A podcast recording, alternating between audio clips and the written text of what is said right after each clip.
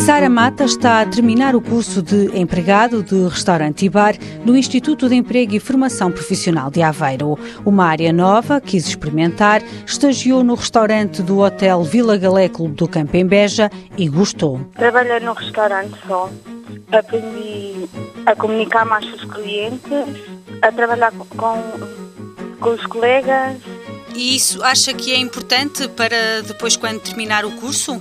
Sim, porque vamos ter que comunicar com, ele, com os nossos colegas. O estágio no Hotel Vila Galé Clube do Campo durou cerca de quatro meses. Sara Mata não hesita na hora de dizer se foi uma aposta ganha. Garante que esta experiência é uma mais-valia no currículo. Quando a gente está a tirar o curso, por exemplo, eu não sabia nada na altura e aprendendo nos livros e a praticar na escola, foi muito mais fácil ir para o restaurante e conseguir fazer as coisas. Sara Mata tem 20 anos e está na fase final do curso de empregado de restaurante e bar.